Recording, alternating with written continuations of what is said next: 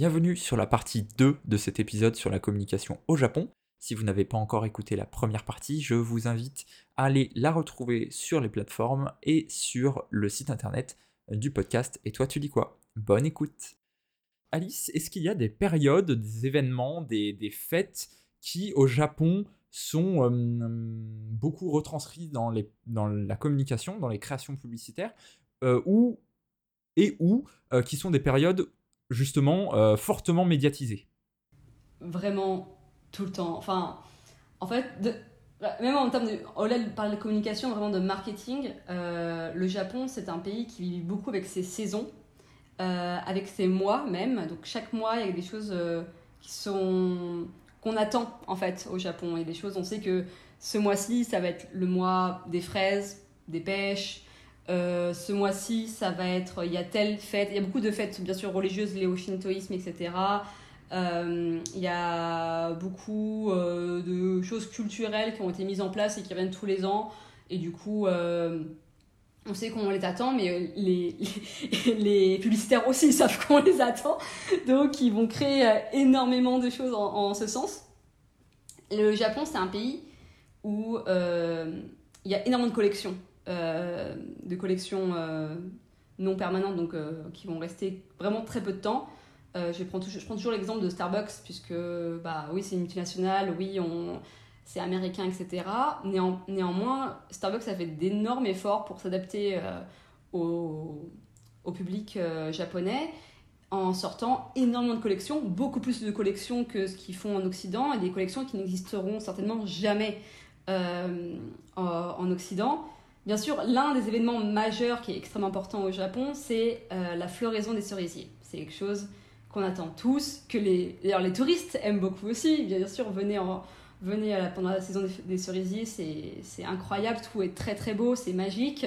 En plus, c'est la nouvelle année scolaire, parce que là, les enfants rentrent à l'école du coup euh, à cette période-là, en, avril. Donc ça, ça, annonce le renouveau, etc. Il y a quelque chose aussi un petit peu philosophique à travers la saison des cerisiers. Et du coup, euh, au Japon, on, mange les fleurs de cerisier, donc euh, en boisson ou dans des gâteaux, etc. Et du coup, bah, tous les ans, on sait que Starbucks va lancer son euh, frappé Sakura, donc son frappé fleur de cerisier. Donc il y a ça.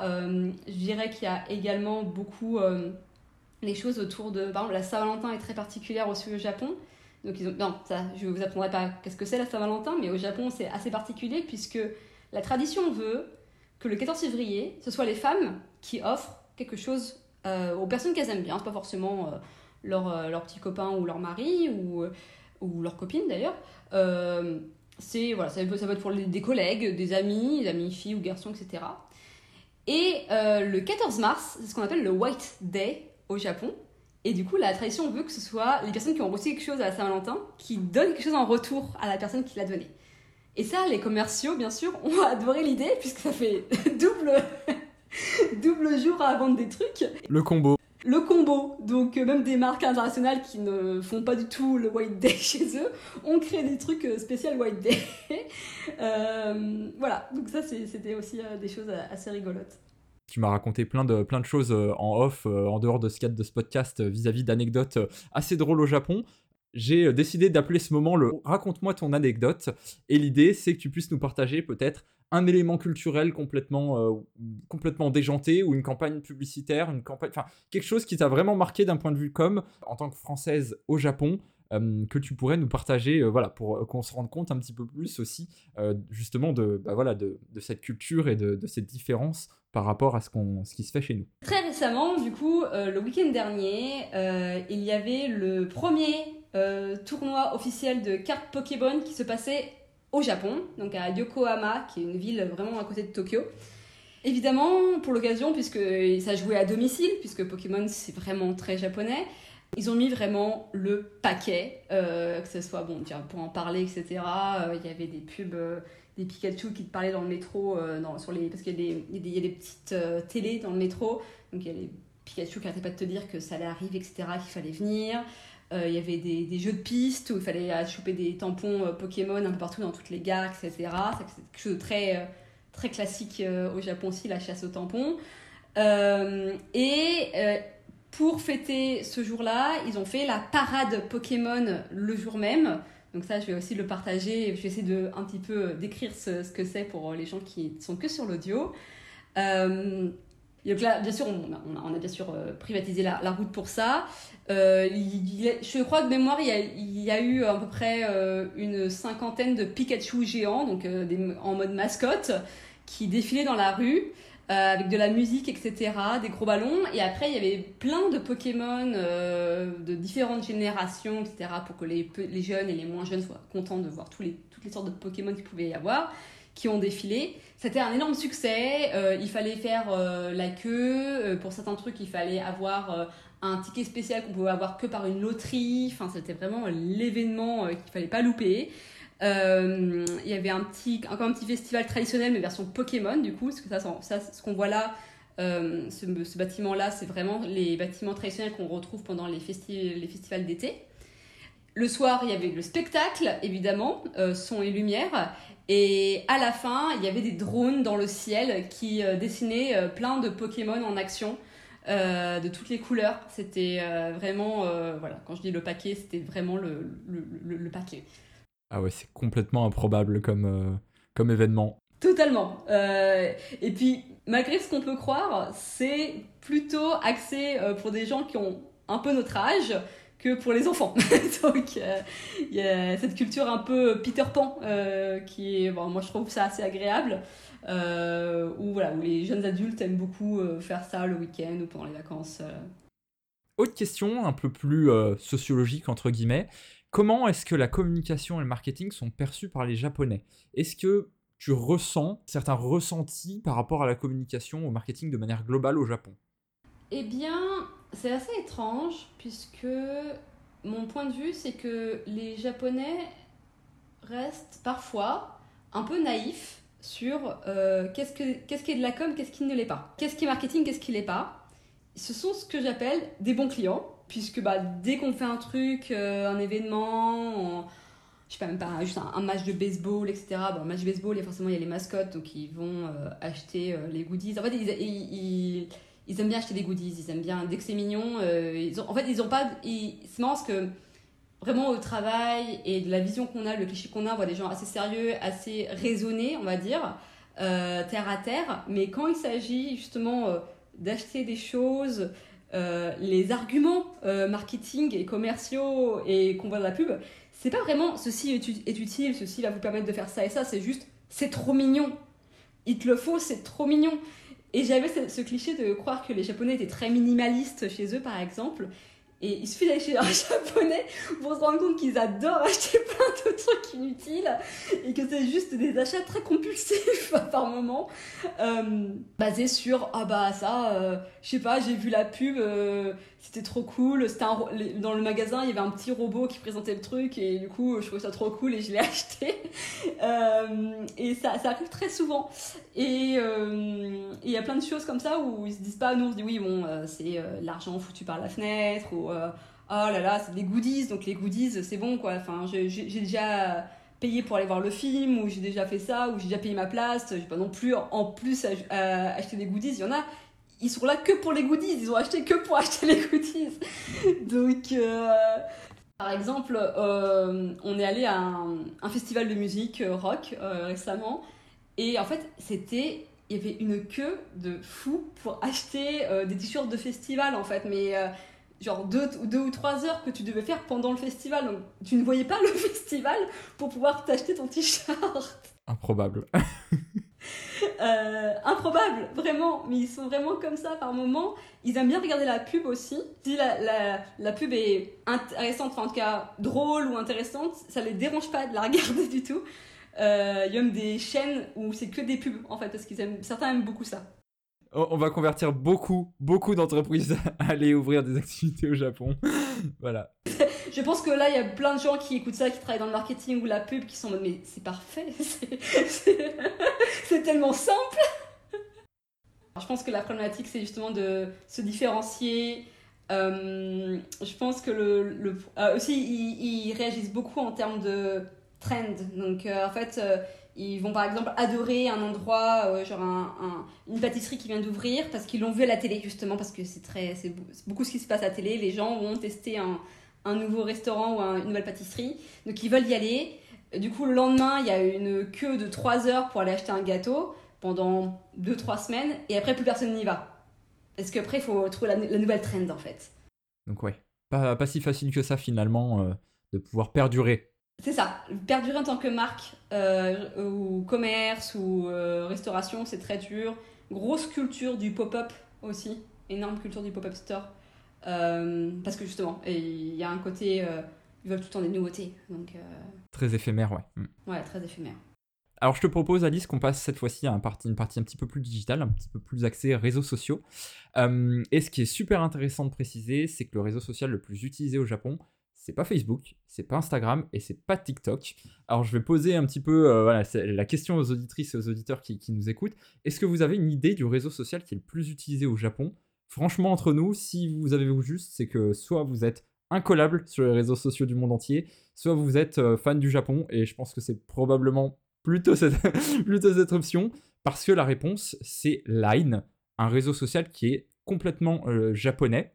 Alors, pour vous donner un petit peu plus de contexte, Line, ça ressemble un petit peu à une super app, comme on entend parler ces dernières années, qui serait un petit peu l'équivalent de WeChat en Chine. C'est-à-dire que c'est une application qui va centraliser, qui va vous servir de moyen de paiement, qui va vous servir euh, euh, de messagerie, qui va servir, qui va en fait centraliser plusieurs fonctionnalités qui n'ont pas forcément grand-chose à voir les unes avec les, autres.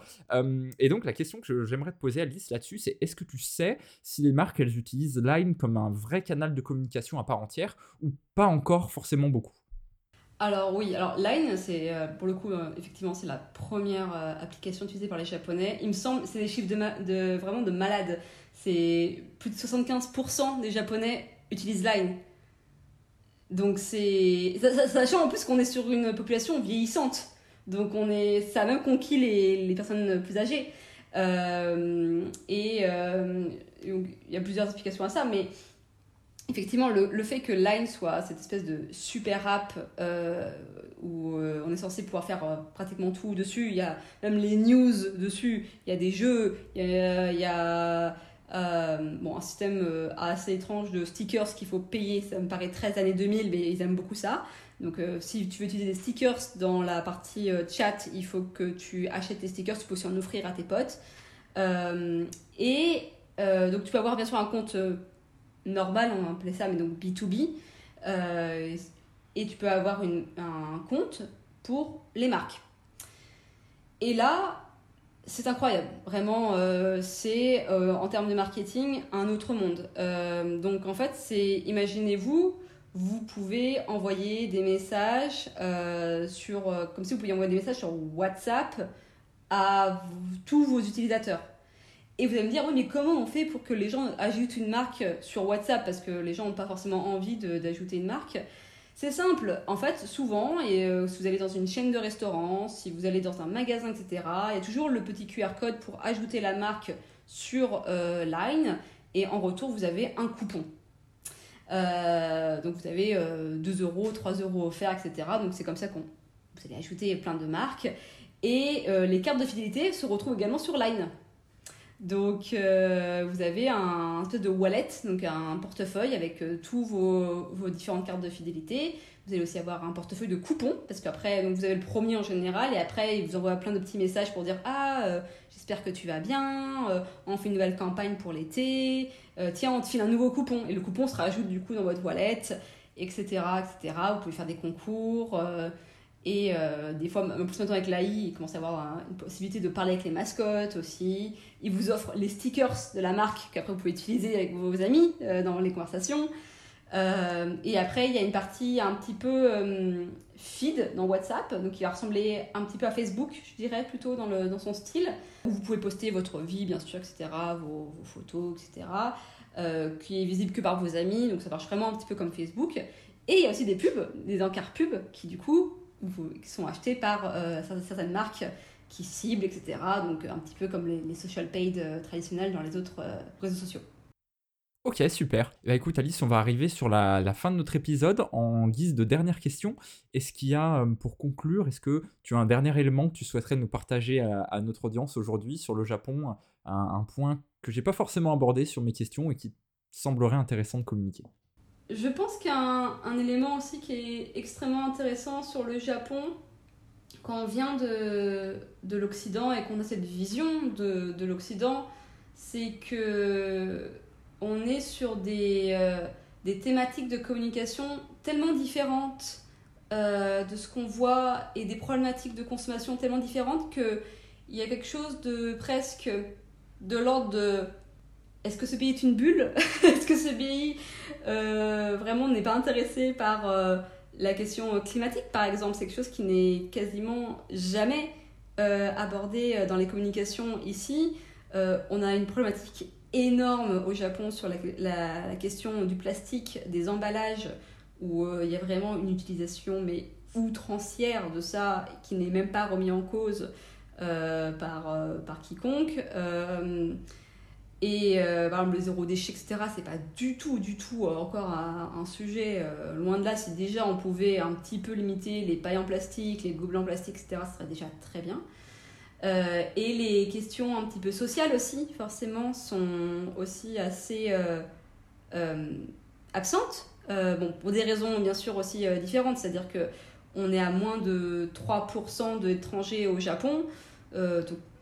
Voilà, tout le monde est quasiment japonais. Donc effectivement, on va pas forcément parler de questions euh, de racisme ou de diversité dans la publicité, puisque bah oui, on est, on est moins de 2%, donc, euh, enfin moins de 3%, donc effectivement, on n'est pas dans les pubs.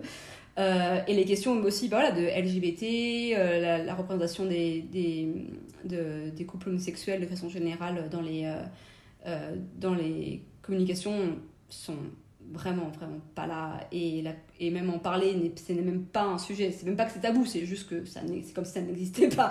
Donc, euh, c'est vrai que c'est assez étrange quand on vient. Parce qu'on est tous en 2023, mais c'est vrai qu'on a l'impression qu'il y a des temporalités différentes. Ils sont extrêmement à la pointe au niveau. Voilà, il y a des robots euh, dans les magasins qui euh, font la pub euh, de, des produits devant, dans le magasin. Et à côté de ça, bah, l'écologie, on n'en parle pas trop, euh, achète du plastique, etc. Donc euh, c'est vrai que c'est assez déroutant quand on, est, euh, on vient d'ailleurs.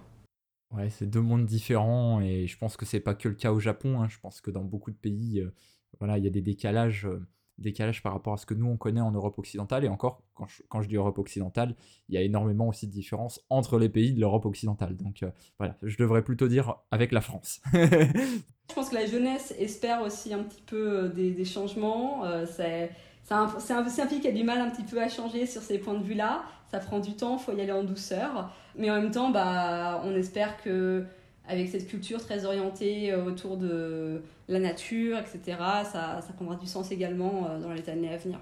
Merci beaucoup encore une fois Alice pour ta participation. C'était super chouette d'avoir bah, ton retour sur, euh, sur ce pays qui est le Japon, qui est très très différent encore une fois de, de la France, et de pouvoir voir que en termes de communication, bah, c'est des mœurs qui sont différentes, euh, une culture qui est différente, des apports euh, culturels qui sont différents, et qu'il faut bien cerner lorsqu'on est professionnel de, de, nos métiers. Donc, donc voilà, on a, on a visité l'Amérique centrale, on a visité l'Asie. Je ne vous parle pas encore de la prochaine destination, mais on va encore euh, voilà, voyager un petit peu dans un autre coin du monde. Vous me direz ce que vous avez pensé de cet épisode. Personnellement, euh, ce nouveau format des Tours du monde de la com, c'est quelque chose qui me plaît beaucoup. Peut-être que ça va tendre à se généraliser sur le, podcast. Si c'est des sujets qui vous intéressent, si ce genre d'épisode euh, vous plaise, eh bien dans ce cas-là, voilà, je m'orienterai plutôt sur cette découverte du monde à travers la communication et la publicité très bonne journée à vous. On se retrouve très vite pour un prochain épisode. Et d'ici là, portez-vous bien.